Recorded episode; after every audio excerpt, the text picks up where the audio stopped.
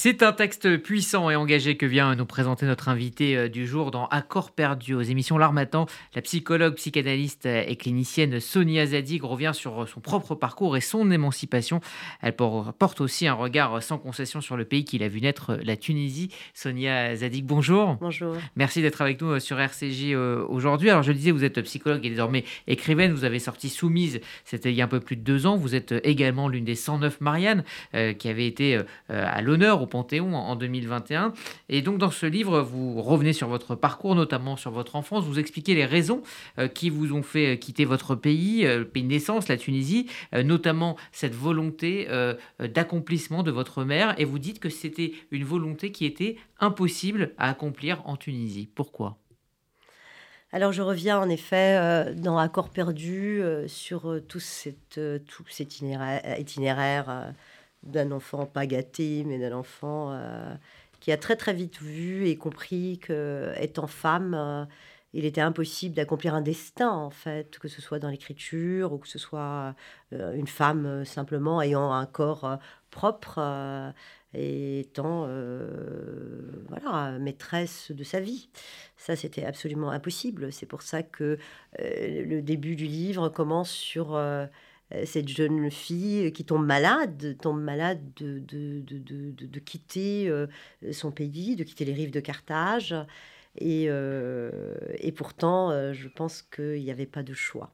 Il y a une peur physique, alors il y a, il y a une attirance pour la France très claire pour, pour, pour, ses idées, mais il y a quand même une peur physique de quitter la Tunisie. Oui, bah d'ailleurs j'étais, je n'étais qu'une enfant hein, dans l'après-coup. Je me dis que j'étais très très très très jeune quand même, et, et euh, j'essaye de leur dire euh, au début du livre euh, que j'ai très peur physiquement de partir, de, de m'exiler quand même.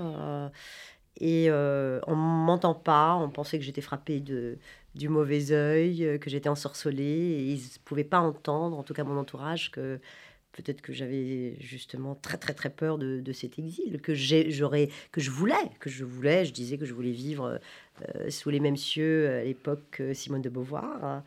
et euh, en même temps j'avais peur aussi de quitter euh, ma famille, ma terre, ma langue maternelle surtout. Alors dans cette Tunisie de votre enfance, il y a bien évidemment une, majorité religieuse, l'islam, et vous vous sentez plutôt agnostique et, vous avez du mal à l'exprimer dans cette majorité c'était impossible. C'est pas quelque chose qui s'entend encore aujourd'hui euh, dans ce pays-là. Euh, on vient au monde musulman et on en meurt musulman. Euh, sortir comme je fais de l'islam et le proclamer tout haut, on est quand même frappé d'apostasie et c'est passible, c'est passible de mort. Mmh. Alors, euh, vous arrivez à, Dijon à l'âge de, 15 ans. Votre, votre père euh, vous paye un, loyer euh, très modeste. c'est le, début de, vos, de, vos, vos premiers pas en France. Comment vous les avez vécus? J'étais terrorisée, je crois. Vraiment terrorisée. J'arrive sous un ciel gris que je ne connaissais pas bien. Euh, je, quitte la, clarté euh, de Tunis, euh, la baie de Carthage, et, j'arrive dans la grisaille bourguignonne avec un appartement. Je me souviens, il y avait absolument rien. Hein. Il y avait juste un matelas par terre et un, bureau. C'était très symbolique de, la part de mon père pour me dire bah, Tu as voulu partir, maintenant assume. Alors, ce qui vous sauve à cette époque, et qui va vous accompagner tout, au long de votre vie, c'est la littérature, notamment de ce ski absolument. La littérature avait déjà commencé. Euh, j'ai dit dans Soumise que mon père ne savait pas que grâce à sa bibliothèque, j'ai pu escalader grâce aux livres et à la littérature les murs de la prison et à surfer un petit peu, à, m'envoler euh, sur les cimes de la beauté euh, et m'affranchir. Parce que peut-être, on va rappeler euh, qui était votre père, engagé à, à, gauche. Oui, exactement. Très engagé à gauche, très progressiste, très féministe même, avec les femmes qui n'étaient pas du tout ni sa femme, ni sa fille, mais il y avait un discours, on était vraiment, c'était très schizophrénique, hein, si j'ose dire. Euh, donc avec tout le monde, euh, dans l'extime, c'était quelqu'un d'extrêmement euh, ouvert, très moderne, très tourné vers l'Occident. Et à l'intérieur se passait autre chose, hein, une autre culture. oui. oui. allez-y. Je, pense que lui-même, bah mon père est, parti depuis très très très longtemps. la colère que j'avais envers lui a cédé place à une certaine forme de gratitude et peut-être à comme disaient euh, les, les, Écritures, pardonnez-leur, ils ne savaient pas ce qu'ils font. Mais je pense qu'ils savaient très bien ce qu'ils faisaient, mais ils ne pouvaient pas s'empêcher de voir, voir sa propre fille devenir femme. C'était insupportable pour lui. Et pourtant, je lui sais gré de m'avoir laissé partir. Il aurait pu ne pas me laisser partir, mais il m'a laissé partir pour pouvoir vous, vous, émanciper, donc trouver votre voie. Voilà, euh, loin, loin des rives. Hein. Il me disait, va, va loin, je ne veux, pas, je veux pas de ça ici. Alors, l'un des, des, grands euh, combats dans votre vie est la lutte contre l'antisémitisme. Vous êtes euh, extrêmement engagé sur ce sujet-là et vous parlez d'un tournant dans le livre, celui de la guerre du Golfe. alors, déjà, pour vous, c'est un choc puisque vous êtes, on vous ramène à votre origine tunisienne. Le regard des gens change sur vous, mais aussi vous voyez renaître un antisémitisme que vous connaissiez pas dans le monde musulman et cela vous choque alors, euh, alors il y, a, y, a, deux périodes en effet. Donc je me souviens, c'était la guerre du Golfe, c'était en 90, cette guerre euh, vidéo, hein, on l'appelait, oui. puisqu'on voyait rien. Et ce regard simplement qui change, hein, ce regard qui change sur moi, où je me découvre euh, arabe dans les rues de Dijon, un regard un peu soupçonneux, etc.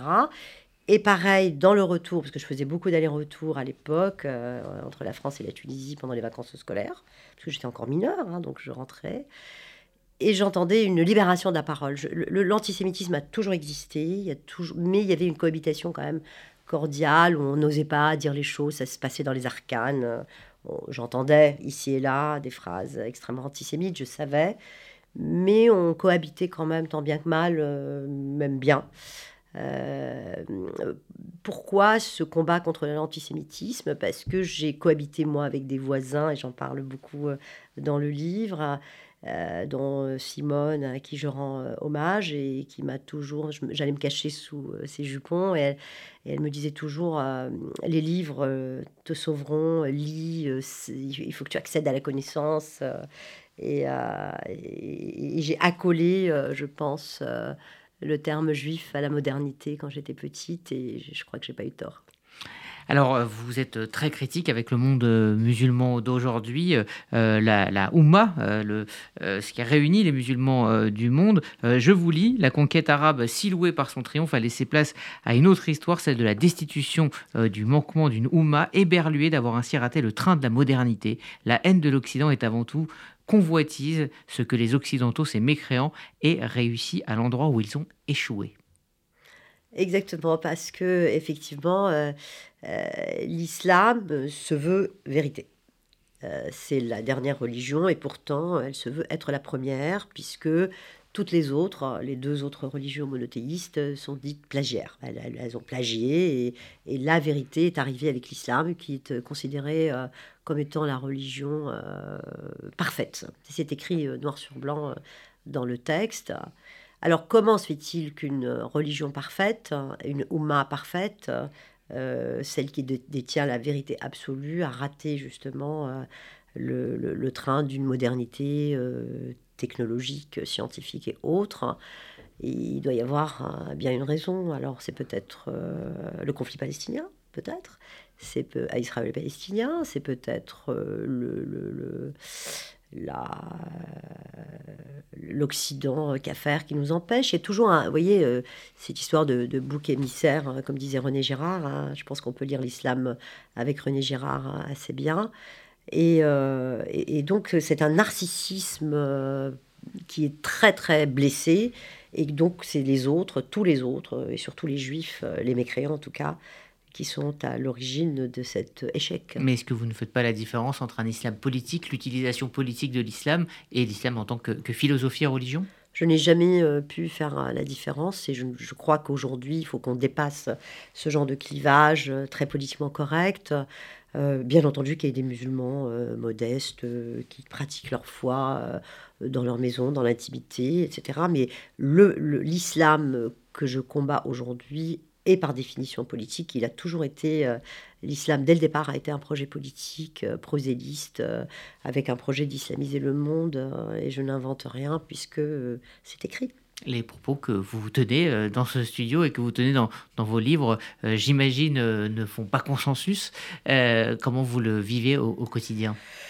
Non, je ne fais pas consensus et pourtant j'ai toujours dit que la menace aujourd'hui, en tout cas en France, ce n'est pas l'islamisation de la France, c'est pas comme ça que je, je, vois les choses, mais la faillite annoncée de sa loi laïque. Euh, aujourd'hui, il y a quand même des choses qui se passent en France et on n'a plus le droit. On peut tuer un professeur euh, qui fait sa, son travail, on peut euh, tuer des personnes qui ont commis simplement des dessins, parce qu'il y a une susceptibilité qui rencontre une culpabilité de l'Occident avec les colonisations, etc., et qui fait qu'on ne peut plus rien dire. Euh, on me reproche souvent de parler du voile. Alors le voile, euh, j'ai toujours dit que le voile en tant que tissu ne m'intéressait guère. En fait, ce qui m'intéresse, c'est le voile qu'on met sur la pensée aujourd'hui euh, et qui nous empêche de dire ce qu'il en est, ce qui nous empêche de dire je, je n'appartiens plus à cette religion. L'islam doit se vivre comme une religion adulte qui accepte comme toutes les autres la critique et peut-être l'interprétation aussi. Est-ce que vous pensez que l'époque est propice euh, à ces réformes et à, ce travail d'autocritique? Je pense quand même que quand on regarde de près ce qui se passe dans notre pays, euh, la France, euh, il y a quand même des dissensions communautaristes assez importantes. Il y a ce qui se passe euh, aujourd'hui au sein de l'éducation nationale, où les professeurs eux-mêmes ont peur, où la Shoah ne peut plus dans certains lycées ou dans certains collèges être enseignée, parce que tout le monde a peur et que la laïcité est, quand même très en danger.